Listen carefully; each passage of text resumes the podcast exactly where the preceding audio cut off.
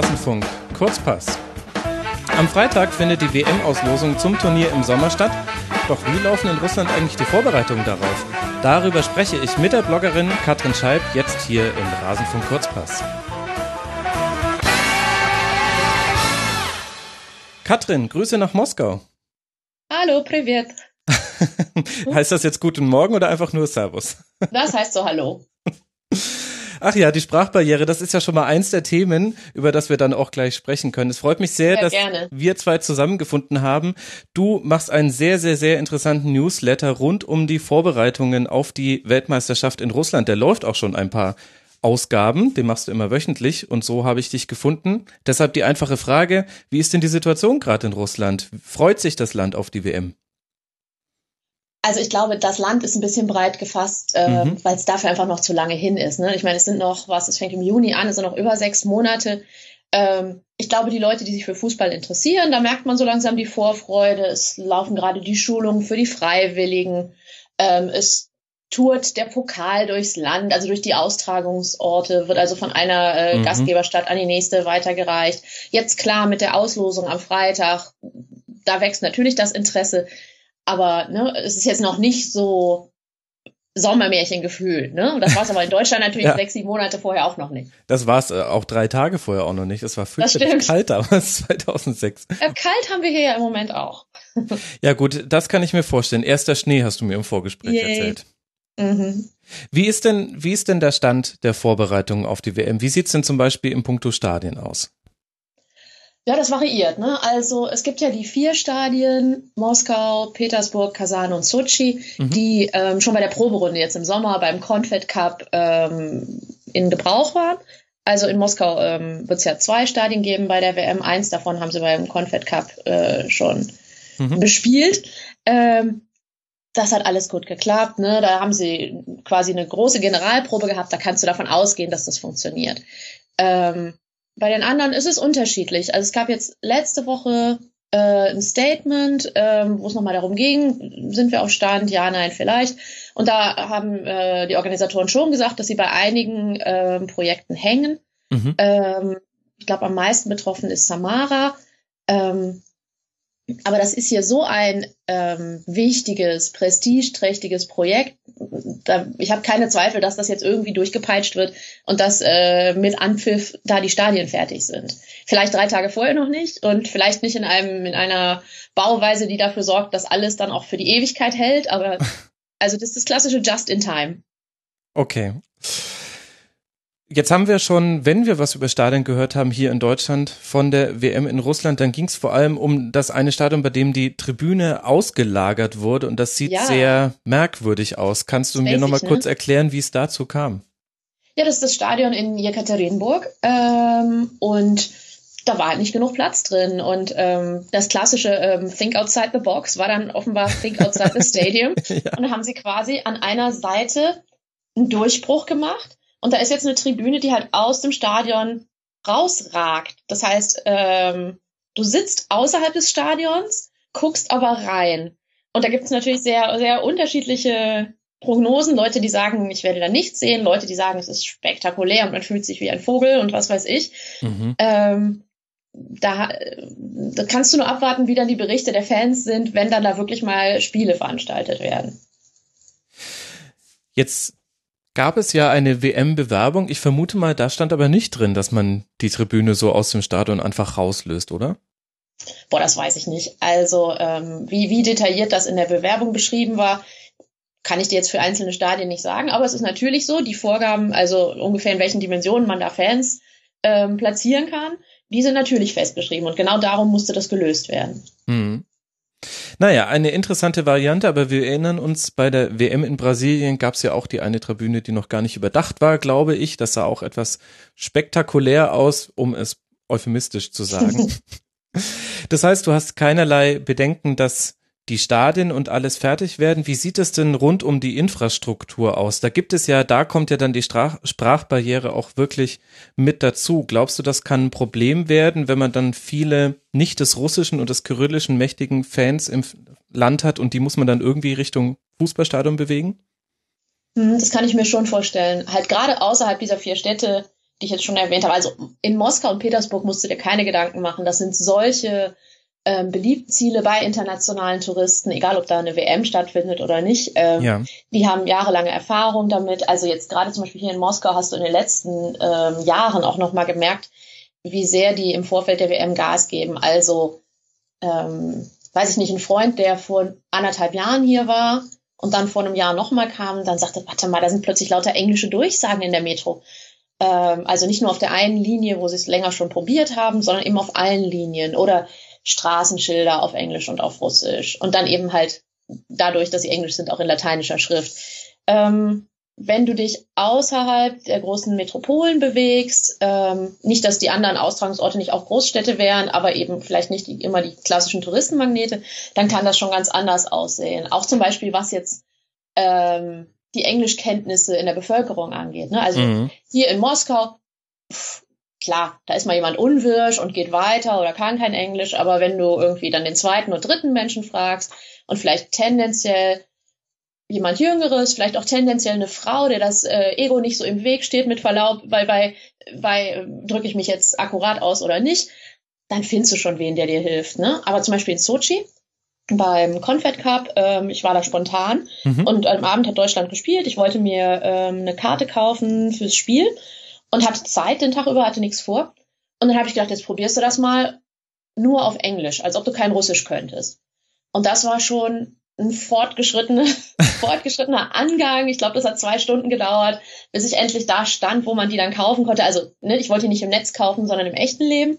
Mhm. Ähm, und dann rausfinden und wo ist das Gebäude und wer kann mir sagen, wo ich hin muss. Und die, die Leute waren sehr freundlich und ähm, wenn sie was auf Russisch gesagt haben, was ich ja dann verstanden habe, war das auch schon sehr hilfsbereit, aber es war keiner in der oder kaum einer in der Lage, es auf Englisch mal zu erklären. Mhm. Und ähm, darauf sollte man sich einstellen, klar. Ähm, es ist aber ja generell so, ich meine, du gehst auf Reisen, äh, wenn du schlau bist, schaffst du dir vorher ein bisschen was an der Landessprache drauf. Und wenn es nur das übliche Ja, nein, bitte, danke, guten Tag, ein Bier ähm, ist, ne? Also so mhm. Grundlagen. Ja. Gut, und wenn man auch jetzt schon anfängt, die Freiwilligen auszubilden, dann wird ja auch das wahrscheinlich eines der Hauptthemen sein. Wie könnt ihr euch verständigen mit den Fans, das die da ich auch. kommen? Ja. Gibt es denn irgendwelche Zweifel, dass die Stadien, wir sprechen da von Kapazitäten von so 35.000 bis hin zu 81.000 dann im Luschniki-Stadion in ja. Moskau, gibt es Zweifel, dass die Stadien voll besetzt sein werden? Naja, also mit Blick auf den Confed Cup kann man durchaus Zweifel kriegen. Das ist die eine mhm. Seite. Ne? Da war das gerade an den ersten Spieltagen so, da war schon viel frei. Und dann später, klar, wurden viele Karten verschenkt an Schulklassen, an Sportclubs. Da sitzt du dann irgendwie im Stadion, neben dir sitzen außer Leute und rufen Kamerun, Kamerun. Und die haben garantiert sehen die zum ersten Mal ein Spiel von Kamerun, aber die sind jetzt eben als Kamerun-Anfeuerer da. Und das natürlich äh, ne, besser verschenken als leere Ränge, auf jeden Fall. Ähm, andererseits, also ich meine, den, wen interessiert der Confed Cup? Wen hat der Confed Cup ähm, genau. vor irgendeiner anderen WM mal interessiert? Ne? Das ist natürlich eine komplett andere Dimension, wenn hier eine WM kommt. Ähm, ja. Bis jetzt äh, sehen die Zahlen für die Ticketverkäufe, glaube ich, ganz gut aus. Und jetzt, wenn Freitag die Auslosung ist, startet, ich glaube, Sonntag ähm, die nächste Verkaufsrunde, mhm. wo man dann halt auch eine genauere Vorstellung hat, wo spielt denn meine Mannschaft, also was muss ich tun, um die zu sehen. Ähm, ja, ne? also ich glaube, dass vielleicht nicht jedes Spiel in der Gruppenphase ausverkauft sein wird, aber ich glaube nicht, dass man sich Gedanken machen muss über mangelnde Atmosphäre. Wie sind denn die Tickets bepreist? Können sich das auch Einheimische leisten? Ähm, da haben die, da gibt es so einen Trick, ähm, oder ein Trick ist Quatsch, eine Regelung, mhm. ähm, dass es für Leute, die hier leben, eine eigene Preisklasse gibt. Also du kannst natürlich äh, die üblichen und durchaus äh, teuren Summen bezahlen. Es gibt aber, wenn du halt belegen kannst, dass du hier ortsansässig bist, gibt es eine eigene Preisklasse. Die sind dann auch nicht billig, aber die passen eher zu dem, was man hier an Durchschnittseinkommen kennt. Ne? Also es ist dann immer noch nicht, komm, wir gehen mal zu fünf Spielen, aber es kann sich vielleicht eher auch jemand mit einem russischen Einkommen, vielleicht eben auch nicht einem Einkommen aus der Hauptstadt, wo man tendenziell hier in Moskau mehr verdient als anderswo, ähm, trotzdem mal leisten, zu einem Spiel zu gehen. Mhm. Na, das ist ja eine schöne Sache. Ist ein guter Ansatz, glaube ich auch. Was glaubst du denn, wie weit ist die Infrastruktur jetzt vor allem, wenn wir rausgehen aus St. Petersburg und Moskau, was du schon angesprochen hast? Die Stadien sind ja unglaublich weiträumig verteilt. Ich selber kann mir ehrlich gesagt noch keine Vorstellung davon machen, wie das, wie das überhaupt wird, was für Flugstunden da auch anfallen für Teams. Das wird man jetzt auch alles erst bei der Auslosung, glaube ich, so richtig dann umreißen können, wenn man auch weiß, ja, genau. wer spielt eigentlich wo. Aber hast du einen Eindruck davon, wie eben zum Beispiel in Jekaterinburg, das ist der östlichste Spielort, wenn ich es richtig sehe, wie da die mhm. Infrastruktur aufgebaut ist? Also, was ich jetzt, was ich zum Beispiel sagen kann, ist, ähm, also für die, für die Teams ne, sind das mhm. natürlich vielleicht mal lange Flüge, aber dadurch, dass sie eben, dass die Organisatoren nach Jekaterinburg den Strich gezogen haben, ist es auch nicht, es ist jetzt, sind keine furchtbaren Dimensionen. Ne? Also es ist jetzt nicht zum Beispiel wie in der russischen ersten Liga, wo du dann halt auch mal von, naja, Moskau zehn, elf Stunden fliegen musst ja. für ein normales Spiel. Ne? Mhm. Ähm, und ähm, dann, also diese Dimension hat es nicht. Mhm. Ähm, klar, es ist trotzdem einiges an Rumgegurke, gerade weil ja auch an in verschiedenen Standorten die Mannschaften spielen. Ähm, und da soll ja zum Beispiel helfen, ähm, diese ähm, Fanzüge, die du, wenn du eine Fan-ID hast, kostenlos benutzen kannst. Musst oh. dich vorher anmelden, relativ mhm. früh planen. Ähm, das setzt aber einen gewissen Sportgeist voraus, wenn du dann irgendwie, weiß ich nicht, von, sagen wir mal, Sochi nach Kasan muss oder so. Also das ist schon mehr als 24 Stunden im Zug, ne? Mhm. Äh, also das muss man wollen. Ähm, ist aber halt eine, eine Option. Also gerade wenn du vielleicht etwas mehr Zeit hast als Geld, dann kannst du damit planen.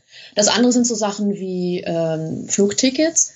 Ähm, da kannst du, weiß ich nicht, alle paar Monate siehst du hier die Meldungen, wie wieder die Preise gestiegen sind. Das ist natürlich was, da ähm, das nehmen Aeroflot und andere Fluglinien hier total gerne mit. Weil natürlich klar ist, die Leute müssen dann eben auch von A nach B kommen. Ja. Ähm, und da ist Fliegen halt immer noch die einfachste Variante. Also die Dimensionen des Landes Russlands, die werden einem wirklich nochmal bewusst, wenn man sich allein diesen östlichsten Spielort Jekaterinburg anguckt und dann sieht, wie weit Russland da eigentlich noch weitergeht. Das ist äh, also ja, eigentlich nicht zu umreißen. Ich habe jetzt gerade mal versucht, im Kopf Frankreich reinzusetzen und zu messen, wie viele Frankreichs wir hier allein zwischen den jetzigen Spielorten haben. War das denn mhm. mal ein Thema in Russland, dass es östlich davon keinen Spielort gibt und dann ja auch die Städte dort nicht von der WM profitieren und irgendwie ja auch nicht so ganz daran teilhaben? Ehrlich gesagt weiß ich das gar nicht. Das habe ich nicht mitbekommen. Allerdings, ähm, also es schließt überhaupt nicht aus, dass es diese Debatte gab. Ähm, ist mir allerdings nicht begegnet. Mhm. Wie ist denn das, wenn einem Debatten begegnet. Das bringt einen ja auch so ein bisschen zur Medienlandschaft. Wie muss ich mir das in Russland vorstellen? Wie divers sind da die öffentlichen Diskussionen? Ja, also du hast hier natürlich ähm, gerade dadurch, äh, wie, wie wichtig Fernsehen ist und wie sehr das in äh, staatlicher Hand ist, ähm, hast du sehr viel sehr wohlwollende Vorberichterstattung, ne? Mhm. die sich dann eben auch, oder auch zum Beispiel TASS, die staatliche Nachrichtenagentur, ne? Ähm, mhm. die hat auf ihrer, also kann man sich eigentlich auch anschauen, ist ganz interessant. Auf deren Website haben die halt einen eigenen Bereich ähm, zur WM und zu den WM-Vorbereitungen. Und das ist ehrlich gesagt äh, auf dem großen Spektrum zwischen Journalismus, äh, von Journalismus zur Öffentlichkeitsarbeit deutlich, teilweise deutlich näher am Letzteren. Ne? Also in, in Stadion X wird jetzt auch der Rasen ausgesät und in Stadion Y, weiß ich auch nicht, gab es jetzt ein Futsal-Turnier. Ne? So, also so grob mhm. ähm, dieses Prinzip. Das ist schon sehr, sehr detailliert, hohe Schlagzahl, eher an guter Stimmung als jetzt an Relevanzkriterien ausgerichtet. Das heißt aber nicht, dass es keine kritische Berichterstattung gibt. Also es gibt durchaus, ähm, also es gibt äh, einiges an Zeitungen und deren Websites, äh, wo berichtet wird über, über Kosten, über mhm. Preisanstiege zum Beispiel, die zu erwarten sind, ne? Ja. Ähm, darüber, ähm, wie die Versorgung sein wird mit Wi-Fi oder ähm, ja, weiß ich nicht. Ähm, jetzt hänge ich. Wie schnell man zum Stadion kommt wahrscheinlich und ja, ja, genau. also wie viel die öffentliche Sachen, Hand zuschießen muss, wird. Das ist natürlich eine große Baustelle, klar. Aber da wird durchaus berichtet. Also jetzt auch diese ganzen Sachen mit, ähm, wann war es vor vielleicht so zwei Monaten, als die letzte Runde äh, bekannt wurde, dass die Kosten wieder steigen. Ähm, das wird durchaus und auch kritisch berichtet. Mhm. Wird er dann vermutlich aus dem russischen Staatshaushalt finanziert, das Turnier, oder? Ja. Also das ist, ähm, das ist ja, ähm, glaube ich, eine, eine einfache Rechnung für, für wärest du jetzt äh, russischer Staatschef, ne? Also was das an Prestige, an internationaler Aufmerksamkeit, an Einnahmen durch Tourismus bringt, mhm. aber wie gesagt einfach auch an Standing. Ähm, das ähm, ja, das ist analog zu Sochi, ne? Ja, das kauft man sich quasi mit, mit dem Turnier ein und das ist ja genau. dann gewollt und ehrlich gesagt sind Kosten dann ja auch nicht das große Thema. Wie ist es denn mit anderen etwas kritischeren Themen? Also hier aus der deutschen Perspektive wird natürlich auch viel über Doping gesprochen. Gerade im Fall Russlands haben wir da ja ein systematisches Doping, was inzwischen immer besser aufgedeckt wurde, das in der Vergangenheit liegt. Und dann ja auch die, das Thema Fangewalt. Lass mal mit Doping anfangen. Spielt dieses hm. Thema in der Berichterstattung in Russland eine Rolle? Ja, auf jeden Fall. Also das, das wird durchaus berichtet. Ähm, das ist halt dann hin und her. Er sagt, sie sagt, ähm, die WADA sagt dies, ähm, russische Offizielle sagen das. Äh, das wird, also es ist jetzt nicht, dass das Thema äh, totgeschwiegen würde oder so, das findet schon mhm. alles statt. Ähm, der Tenor der Berichterstattung ist natürlich, wie gesagt, Stichpunkt Staatsmedien, klar kommen dann ähm, detailliert ähm, offizielle Stellen eben zur Sprache, ne, die sich dann äußern dürfen, dementieren, auch lange. Und das hat natürlich, also in der Bevölkerung, das ist jetzt schon was her, ich glaube, das war im Juni oder Juli, gab es eine Umfrage und ähm, da hat die Mehrheit der Russen gesagt, dass was die WADA da ermittelt hat, das glauben wir nicht, das halten wir für nicht fundiert, das ist so nicht. Ne? Ähm, das ist halt der, das Ergebnis von solch einer Berichterstattung. Und kann man schon abschätzen, welche Auswirkungen das aufs Turnier selbst haben wird? Hat sich die FIFA dazu auch schon positioniert? Wie werden Dopingkontrollen rund ums Turnier stattfinden?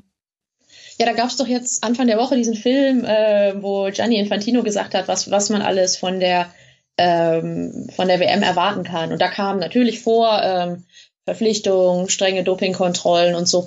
Ähm, alles andere jetzt zu prognostizieren, wie, wie effektiv die sind, das jetzt irgendwie sieben Monate vorher, das wäre äh, mhm. Glaskugelguckerei, ne? Aber ich meine, du siehst das ja jetzt, jetzt gerade kriegen wieder Leute, russische Athleten äh, Medaillen aberkannt wegen Doping in Sochi. Und das ist, Sochi ist was? Drei Jahre her, fast drei Jahre her. Ähm, nee, drei Jahre her, genau. Mhm. Ähm, das heißt, das werden wir, ne, also wie, wie effektiv da Kontrollen sind, äh, wie rigide, das sehen wir beim Turnier und danach. Ja.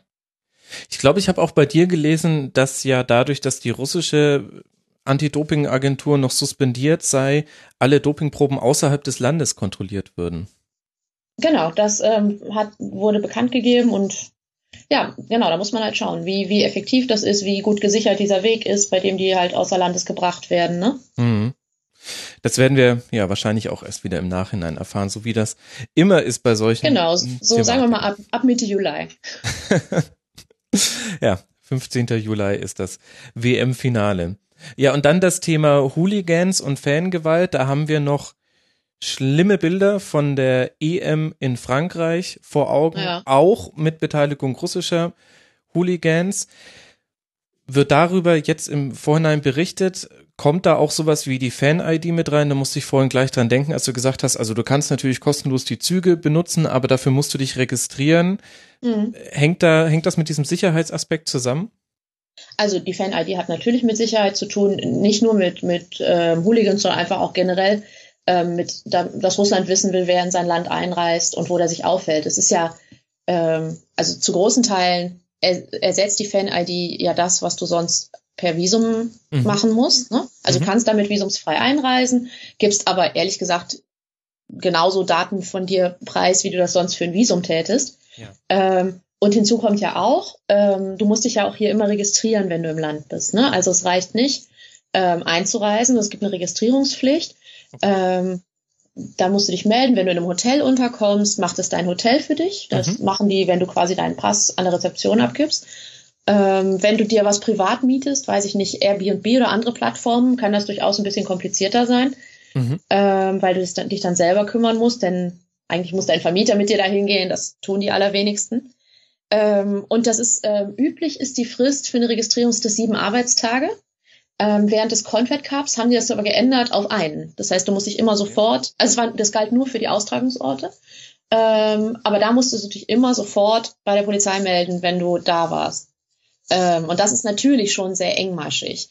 Ähm, hinzu kommt, es gibt hier so eine offizielle Liste von Leuten, die nicht zu WM-Veranstaltungen kommen dürfen. mhm. äh, vom Innenministerium. Das sind, lass mich nicht lügen, zwischen 300 und 400 Namen sollen da draufstehen. Ich habe jetzt die genaue Zahl nicht parat. Ähm, das sind vor allem Leute, die eben durch Gewalt aufgefallen sind. Ähm, ich habe ein, zwei Berichte gesehen, dass da auch andere bei sind, die, weiß ich nicht, erwischt wurden, wie sie schwarz mit Tickets gehandelt haben oder so. Aber das Prinzip dieser Liste ist der Versuch, ähm, Hooligans fernzuhalten, Gewalt zu vermeiden. Ja, das ist der eine Strang und das andere ist dann eben alles, was mit äh, Sicherheit, Polizei, Miliz, anderen Einheiten zu tun hat. Und ähm, es gibt hier die äh, sogenannten OMON. Das ist eine äh, Spezialeinheit, die gehört zur Nationalgarde, die ist aus so einem, ähm, wie heißt das, ähm, aus so einer Antiterroreinheit hervorgegangen. Okay. Ähm, und das ist, also das fand ich beim, als ich zu meinem ersten russischen Ligaspiel gegangen sind, bin, schon richtig gruselig, wenn du dann, das sind halt in voller Montur, ähm, Weste, Helm, alles, ähm, stehen die dann in der Metro und haben ein Auge auf die Leute. Ähm, und ne, also da ist natürlich die ganze Inszenierung, wie die sich präsentieren, ist schon Teil des Abschreckungsprogramms. Und mhm. das ist hier, gerade wenn du dann vielleicht irgendwie mal ein heikles Derby oder sowas hast, sind die schon sehr sichtbar. Dagegen beim Confed Cup zum Beispiel war es da, war es eher so, du hast sehr viel reguläre Polizei gesehen an den Stadien, ähm, durchaus geschult, sehr viel mehr freundlich, lächeln, nicken, da geht's lang, Freund und Helfer, ne? Also als, als man das sonst hier so von Ordnungskräften kennt. Das ist, ist bestimmt eine der großen Aufgaben, die jetzt hier ähm, abgewogen werden. Ne? Also wie sehr setze ich auf Abschreckung und auf demonstrative Polizeipräsenz oder eben sogar über Polizei? Ähm, und wie sehr kann ich nicht riskieren, mir halt durch so eine Drohkulisse mhm. die, die Stimmung zu ruinieren. Ich glaube, das ist genau das, was hier in den nächsten Monaten austariert wird. Mhm. So wie ja auch ehrlich gesagt bei allen zurückliegenden. Natürlich, klar, das ist nicht russlandspezifisch. Also, ne, das, das haben wir so, in ne? Frankreich gesehen, auch in Brasilien, ja, da genau. hatten wir dann eher soziale Unruhen. Das hatte nicht primär mit, mit Hooliganismus zu tun. Aber dieses Thema begleitet uns jetzt leider schon ein paar Jahre. Wenn ich böswillig wäre, würde ich von außen betrachtet unterstellen, naja, ich erinnere mich an so manche Äußerungen des Sportministers bei der EM in Frankreich, der also den, den Fans noch zugejubelt hat, ähm, nachdem man schon wusste, was äh, im Vorfeld eines Spiels gegen England war, passiert ist, der auch im Nachhinein gesagt hat, naja, letztlich haben sie doch nur sich als gute Patrioten gezeigt. Da würde ich jetzt die Unterstellung dann aufstellen können, naja, im eigenen Land hat man dann die eigenen Hooligans zumindest besser im Griff. Aber ist denn das überhaupt zutreffend bei Leuten, denen es nur ums Gekloppe geht? Hast du da ein Gefühl zu? Ähm, ich bin mir ehrlich gesagt bei dem, was du jetzt gerade zitierst, nicht sicher, ob das wirklich Mutko war ähm, oder nicht. Ähm, Lebedev hier ein, ein äh, Duma-Abgeordneter. Also bei dem erinnere ich mich sehr deutlich, dass der gesagt Stimmt. hat, super Jungs. Also ich glaube nicht, dass das ja. der Sportminister war. Ja, das. Ähm, aber der, klar, es gibt so Stimmen und das ist auch durchaus, also das sind dann natürlich irgendwelche ähm, populistischen Politiker, die nicht ähm, verpflichtet sind, hier ähm, oder anders, die, die durch solche äh, Kommentare halt wissen, in, in welchen Wählergruppen sie fischen können. Und die dann eben sagen, super Jungs, weiter so gut gemacht. Also das, genau das gab es ja, ne? Ich sehe nicht, was wir daran falsch, was wir da falsch gemacht haben sollten genau, oder so. Genau, der, ja. Ich, ja, ja, genau. Mhm. Genau. Ähm, das gibt's. Ähm, und jetzt musst du mich nochmal erinnern, was deine eigentliche Frage war. ähm, damals gab es schon so Theorien, dass man gesagt hat, na, die russischen Fans, diejenigen, die sich auf, äh, die aus Gewalt eine Freude ziehen, die haben jetzt nochmal eine der letzten Möglichkeiten genutzt, denn in der, im eigenen Land wird man es nicht machen und dann in Katar wird sowieso eine ganz andere Nummer sein. Das war aber halt natürlich eine Unterstellung. Das kann man jetzt hm. auf Fakten basieren. Ja, das finde ich auch schwer abzuschätzen, weißt du? Also ähm, dafür bin, also dafür gibt's ja Leute, die wirklich in der Hooligan-Szene recherchieren und da mhm. sehr viel besser vernetzt sind, sehr viel tiefer Bericht erstatten. Ähm, da bin ich ja auch eher Leserin, was solche Themen angeht. Was sicherlich stimmt, ist, Russland ist ein autoritär regierter Staat. Ähm, Polizei und andere äh, Sicherheitskräfte sind hier, wenn es drauf ankommt, wenig zimperlich. Und ähm, das kann das kann den Effekt haben, dass man weniger an Hooligan-Gewalt erlebt. Ähm, Traue ich mir keine Prognose zu. Mhm. Dann lass mal noch zum Sportlichen kommen. Wie sieht man denn im Land die Chancen der eigenen Nationalmannschaft? Oh, ähm, realistisch vielleicht. Also, was soll denn das ähm, heißen? Naja, also nach allem, was ich weiß, ist Russland bei einer WM noch nie über die Gruppenphase hinausgekommen. Ja. Ähm, und also wenn das jetzt bei der WM im eigenen Land vielleicht noch mit diesem extra Antrieb, dass es ja quasi ein großes Heimspiel ist, nun doch geschehe, dann wären sicherlich Leute, viele Leute sehr glücklich, aber bestimmt, wenn sie ehrlich sind, auch überrascht. Russland ist natürlich keine schlechte Mannschaft, die wird sich nicht blamieren, die kann ne, durchaus mit manchen, die sich hier qualifiziert haben, mithalten. Aber das ist, ähm, und was ich auch noch sagen wollte, genau, es war in den letzten Spielen gerade, waren durchaus so Achtungserfolge bei, wo man auch mal Spielzüge länger gesehen hat, wo man gedacht hat, ach guck mal, ach ja, und das ist ja dann doch sehr viel zielgerichteter und auch ein bisschen schneller, als man es sonst so kennt. Ja. Ähm, ne? Also da, da können schon gute Dinge passieren. Ich glaube nicht, dass die untergehen in ihrer Gruppe.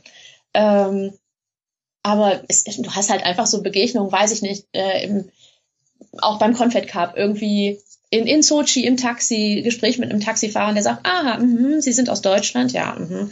wie viele Deutsche gibt es denn? nicht so, ja, so 80 Millionen ungefähr, sagt, aha, also Sie haben 80 Millionen und da haben Sie jetzt diese Mannschaft also gefunden und genug Männer, um Weltmeister zu werden. Und wir sind was? 145 Millionen und wir finden so elf Leute nicht. Warum denn nicht? Ne? Ja. Und dann bist du halt ganz tief da drin. Äh, wie funktioniert hier Fußball? Wie, wie wird äh, Jugendarbeit gemacht oder eben nicht gemacht? Wie setzt man auf ähm, eingekaufte statt eigene Talente? Wie hoch ist das, ähm, was Fußballer hier, äh, die Gehälter sind die Gehälter, die Fußballer hier verdienen, wodurch es vielleicht gar nicht attraktiv wird, mal im Ausland zu spielen und da zuzulernen. Ne? Also da kannst du dann strukturell natürlich tiefe Debatten über das Warum führen. Ja. Jetzt bist du ja als Bloggerin vor Ort in Russland. Spielt denn da die aktuelle politische Lage für die Weltmeisterschaft auch eine Rolle? Also wir nehmen auf an einem Tag, an dem ich heute Morgen per Push-Notification gelesen habe, ah, Nordkorea hat angeblich eine Langstreckenrakete gezündet, die wohl um den ganzen Globus fliegen könnte. Und wir kennen ja alle die Russland-Verbindungen zwischen dem US-Präsidenten, dem amtierenden, oder zumindest die unterstellten Verbindungen. Wie ist denn so die politische Lage im Land und wird sich das auch auf das Turnier irgendwie auswirken? Hm, also ich glaube, dass also die beiden ähm, Themen, die du jetzt angerissen hast, Nordkorea oder USA, dass die da weniger Auswirkungen haben. Was viel wichtiger ist, ist, wir haben hier im kommenden Frühjahr Präsidentenwahlen. Mhm. Ähm, und auch wenn er immer noch kokettiert und noch nicht gesagt hat, ob er nochmal antritt, ähm, ne, wird also dann ähm, nach allem, was man jetzt vorhersagen kann, Putin seine nächste Amtszeit beginnen. Also und, vor der WM noch sind die. Ja, die sind im März. Mhm, Nagel mich okay. jetzt nicht fest auf den genauen Termin. Mhm. Ähm, und das ist natürlich was, ähm, vor, vor Präsidentenwahlen gibt es traditionell natürlich irgendwelche ähm, also da ist, dem, ist der, dem Präsidenten daran gelegen, dass die Stimmung im Land gut ist, dass es hier Aufschwung gibt, dass es hier ähm, positive Grundstimmung gibt, für die er dann eben der Repräsentant sein kann und äh, dadurch seine, seine Wiederwahl ähm, erreichen. Und da ist so erfolgreiche WM-Vorbereitung, ist sicherlich auch ein Teil, was dazu beiträgt. Schau mal, wir stemmen hier dieses Turnier, das ist eine große Sache, die Welt blickt auf uns und wir, wir spielen da sowohl sportlich als auch in, in Sachen Relevanz auf einem gewissen Niveau mit. Ja. Das ist natürlich ein, ein, ein Narrativ, der da stattfindet, ne? Mhm. Und wie ist das als Bloggerin in Russland zu leben? Also du bloggst auf Deutsch. Ich würde mal damit die These aufstellen, damit fliegst du ein bisschen unter dem Radar, denn du wendest dich ja an ein deutschsprachiges Publikum. Hm. Aber ist das irgendwas anderes, als wenn ich jetzt hier in Deutschland einen Blog aufmachen würde und einfach über die WM schreiben würde? Ja, es ist ähm, also bei Berichterstattung über solche Themen, also ich schreibe äh, Russball hier, der wöchentliche Newsletter und Blogpost, das ist halt wirklich über Fußball. Ansonsten bilde ich hier meinen Alltag in Russland ab. Mhm. Ähm, das sind unterschiedliche Themen. Ne? Ähm, das hat, ist aber natürlich, ähm, hat das nicht die Recherchetiefe von, ähm, von politischem tiefgehendem Journalismus. Das ist es nicht, sondern das ist mein persönliches Blog und dadurch, mhm. ähm, wie du sagst, das ist einfach abseits jeglicher Relevanz für irgendwelche ähm, staatlichen Autoritäten. Ne? Also relevant sind so Sachen wie ähm, ARD-Doping-Berichterstattung. Relevant sind so Sachen wie große Scoops, ähm, wer ist äh, in welche ähm, Korruptionssachen verstrickt. Ne? Mhm. Ähm, das sind Themen und die finden dann halt auch nicht in Blogs statt, sondern da sind einige äh, russische Medien, einige ausländische Korrespondenten, die sind das dann eben, die müssen sich Gedanken darüber machen, ähm, wer guckt mir auf die Finger, was heißt das für meinen Alltag und so weiter. Mhm. Ich habe bei dir im Russball in deinem Newsletter ein schönes Wort gelernt, nämlich Korobka. Ja. Und ich habe es wahrscheinlich auch schon falsch ausgesprochen. Das stimmt, weil natürlich Russisch ähm, ein unbetontes O wird wie ein A gesprochen, also Karobka. Karobka, okay. Mhm. Ich glaube, ich werde bei dir nochmal in. Schönes R hast du. Ja, danke schön. Das ist meine mhm. fränkische Herkunft. Ah, Die kommt da manchmal dann doch noch durch. Ich glaube, ich werde bei dir nochmal in Klausur gehen müssen, bevor ich dann die russischen Nationalspieler irgendwann mal verwende hier im Rasenfunk. Kannst du uns kurz da nochmal was zu sagen? Warum ist dieses Wort wichtig? Was bedeutet es denn eigentlich? Ähm, Karobka, das heißt sowas wie Schachtel, Behälter, Karton. Also wenn du was äh, verpacken willst, dann brauchst du eine Karobka. Ähm, aber im Fußballzusammenhang sind das, ähm, das so, so Käfige, weißt du, so etwas, also so Bolzplätze. Mhm. Natürlich nicht Feldgröße, sondern kleiner Käfig drum, damit der Ball möglichst keine Fensterscheiben trifft. Oder auch mal eine Wand. Ähm, Boden durchaus unterschiedlich, äh, nicht immer aus dem Material, was die Knie schont. Ähm, und ähm, das gehört hier zur, zur Kultur. Ähm, in vielen Innenhöfen gibt es das, ähm, wo dann eben Kinder ähm, rumbolzen können. Ähm, das ist jetzt nicht immer Fußball, was da gespielt wird. Ne? Also zum Beispiel äh, eigentlich allen Ballsport. Manchmal siehst du, da hängen dann auch zusätzlich noch hängt ein Basketballkorb drin mhm. oder so. Ähm, oder zum Beispiel hier ähm, auf, auf dem Innenhof jetzt hier bei, da wo ich wohne, ähm, das ist ein relativ äh, internationaler Gebäudekomplex. Das heißt, bei uns in der Karobka, ich merke immer, es wird Frühling, wenn ähm, die kleinen Jungs aus Indien da drin wieder Cricket spielen. ähm, ah, okay. und, aber das ist halt, das ist so eine Institution und gerade auch in großen Städten, wo es dann eben doch ein, ein, Stück ist bis zur nächsten Grünanlage, wo du wirklich mal, weiß ich nicht, auf, auf einer Wiese einen Ball rumschießen konntest, ist es eine, eine Tradition und eine traditionelle Möglichkeit, schnell nochmal nach den Hausaufgaben vor dem Abendessen ein halbes Stündchen einen Ball hin und her zu schießen. Ja. Und das war einfach, also da gab es einfach vor äh, ein, zwei Wochen eine sehr schöne äh, schönen Artikel hier von einem russischen Journalisten, so eine Liebeserklärung an die Korobkas seiner Kindheit und woran er sich erinnert und was er da gelernt hat, auch über den Umgang mit Menschen und dass jeder mhm. mitspielen kann. Es war, ne, es war halt mehr als nur der konkrete Ort, auch eine Metapher. Und ich habe da auch mit meiner Russischlehrerin die Woche nochmal drüber gesprochen, die sagt, also die ist pensionierte äh, Dozentin und die sagt, kennt sie, seit ihrer Kindheit war das ein totaler Fixpunkt ähm, der Freizeitgestaltung für alle Kinder. Ja, also es wird viel Fußball gespielt oder gebolzt, gekickt, wie auch immer man es nennen will in diesem Land. Dass es mit dem Profifußball dann irgendwie nicht so hinhaut, das hat seine ganz eigenen Gründe. Da werden wir, glaube ich, dann auch rund um das Turnier ja auch noch viel, viel mehr über die russische Fußballnationalmannschaft erfahren. Jetzt ist die Auslosung am Freitag. Sag doch mal kurz für die Hörerinnen und Hörer, die diese Folge jetzt noch vor der WM-Auslosung sehen, wie kann man das denn durch deine Ohren und Augen mitverfolgen?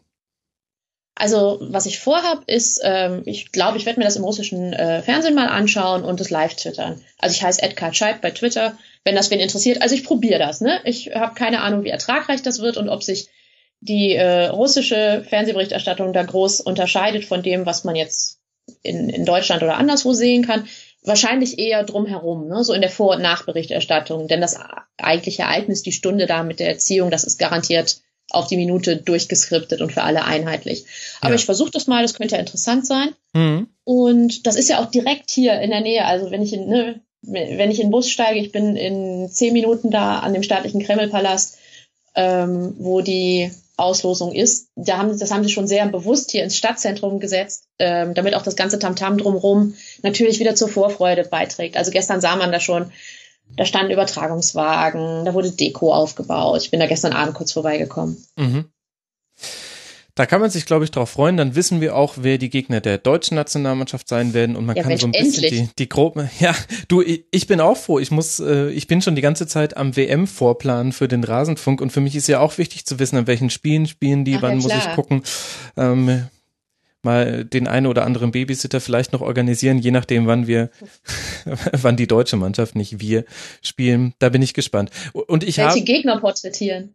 Ja, ja gut, das ist äh, im Rasenfunk ja sowieso maximal. Ich werde sowieso mich auf alle Mannschaften irgendwie vorbereiten. Ah, okay. In der WM-Vorschau, da spare ich nicht an Vorbereitung. Deswegen, das ist, äh, das ist nicht ganz so wild ähm, weil ich da sowieso schon auf alle jetzt schon so ein bisschen mit drauf gucke. Und da hilft mir ja auch dein Newsletter, zumindest so ein bisschen. Also mir gibt's echt einen, einen tollen Einblick. Du machst das schon so lange, seit im Juni hast du angefangen, glaube ich, oder? Ja, ich habe die Idee ist durch den Confed Cup entstanden, weil ich einfach gemerkt ja. habe, ne, ähm, hier findet was statt, aber ähm, es kann ja jetzt nicht ähm, nicht jeder Russisch was, also es kann ja auch nicht jeder jeder Sportjournalist alle vier Jahre eine neue Sprache lernen, das ist ja komplett legitim. Nur um dann über die WM in einem jeweils anderen Land zu berichten, habe ich gedacht, vielleicht ist das ganz nützlich und mir macht es natürlich total Spaß. Es ist eine super Vorbereitung jetzt auf die WM. Ich habe das mal auf so ein Jahr angelegt. Ich habe jetzt heute festgestellt, genau heute, das ist Folge 25, mhm. also läuft hast schon fast die Hälfte geschafft. Dann sag doch mal kurz den Hörerinnen und Hörern, wir haben schon gelernt, bei Twitter heißt du @kscheib, da kann man dir folgen, das werde ich natürlich auch in den Shownotes nochmal verlinken. Und wo kann man denn den Newsletter abonnieren? Ja, ähm, das habe ich äh, heimtückisch so eingerichtet, dass das die gleiche URL ist, also äh, kscheib.de. Ähm, da gibt's den in Blogform und da ist dann auch immer drunter ähm, so ein Anmeldeformular ähm, und da kommt dann auch exakt eine Mail pro Woche, also nämlich dieser Newsletter, nichts anderes, kein Spam, kein Gedöns. Mhm. Kann ich nur sehr empfehlen und dann kriegt man so, also bei mir hat es ehrlich gesagt geholfen, die Vorfreude ein bisschen anzuschüren. Auf einer Skala von eins bis zehn mit eins niedrigst und äh, 10 äh, völlige Begeisterung. Wie groß ist denn bei dir schon die Vorfreude aufs Turnier? Hm, ich sag dir, ich sag dir meine, wenn du mir deine sagst. bei mir ist es eine drei und das hm. ist aber schon viel, viel mehr als die Eins, die ich noch neulich hatte. Das hängt aber halt auch damit zusammen, dass es, ähm, ich gucke derzeit nur aus beruflicher Perspektive auf dieses Turnier. Immer wenn ich bei hm. dir lese, dann erfahre ich ganz, ganz viele Dinge, die ich so interessant finde. Und das Schöne ist ja, dass es da eigentlich gar nicht so sehr ums Sportliche geht, sondern eher um das Drumherum. Und das finde ich ja, genau. aktuell noch viel, viel spannender als das Sportliche, weil das sowieso, also wir wüssten ja noch nicht mal, welche deutsche Mannschaft da antreten soll. Dann brauche ich mich jetzt auch noch nicht mit der iranischen beschäftigen. das ist echt nett, dass du das sagst. Ich erröte gerade, was du Gott sei Dank nicht siehst. Ich würde mich so bei einer 5 vielleicht einsortieren, eben halt auch, also weil ich zum Beispiel dieses Vorglühen jetzt im Sommer schon hatte durch den Confed Cup, mhm. das war natürlich schon mal cool. Ähm, so ein, zwei Stadien finde ich auch richtig großartig. Also das Stadion in Sochi, das Fischstadion, ist schon richtig toll, wenn du da in der Pause auf der Brüstung stehst und rausguckst aufs Wasser und es ist dunkel und es glitzert so ein bisschen. Also da passieren schon Dinge im Bauch. Ähm, aber natürlich, klar, ähm, gerade wenn du hier lebst, ist natürlich auch, es ist überall Baustelle im Moment, ne? Also gefühlt äh, nicht im Sommer alle Straßen gefühlt einmal umgegraben, neu asphaltiert, was weiß ich. Ähm, das bremst natürlich, aber das, das machen wir Ortsansässigen so, damit ihr es dann hinterher nett habt. Das ist schon in Ordnung. Ähm, und das, das geht natürlich auch noch weiter hoch. Ähm, aber man muss sich ja auch die Kraft noch ein bisschen einteilen. Ja, auf jeden Fall. Es ist noch lange hin bis zur Weltmeisterschaft, aber mir hat schon mal großen Spaß gemacht, vorauszublicken. Ich danke dir ganz, ganz sehr. Das war Katrin Scheib, liebe Hörerinnen und Hörer. Danke dir, liebe Katrin. Ja, Mensch, danke fürs Fragen. Hat Spaß gemacht. Ja, mir auch. Und dann sind wir doch mal gespannt, was bei der WM-Auslosung rauskommt, liebe Hörerinnen und Hörer. Danke für eure Aufmerksamkeit. Ihr könnt den Rasenfunk unterstützen unter Rasenfunk slash unterstützen. Werde Teil des Rasenfunk Supporters Club und dann könnt ihr ja auch die WM-Folgen damit schon mal vorfinanzieren. Danke euch dafür und bis zur nächsten Ausgabe im Rasenfunk. Ciao.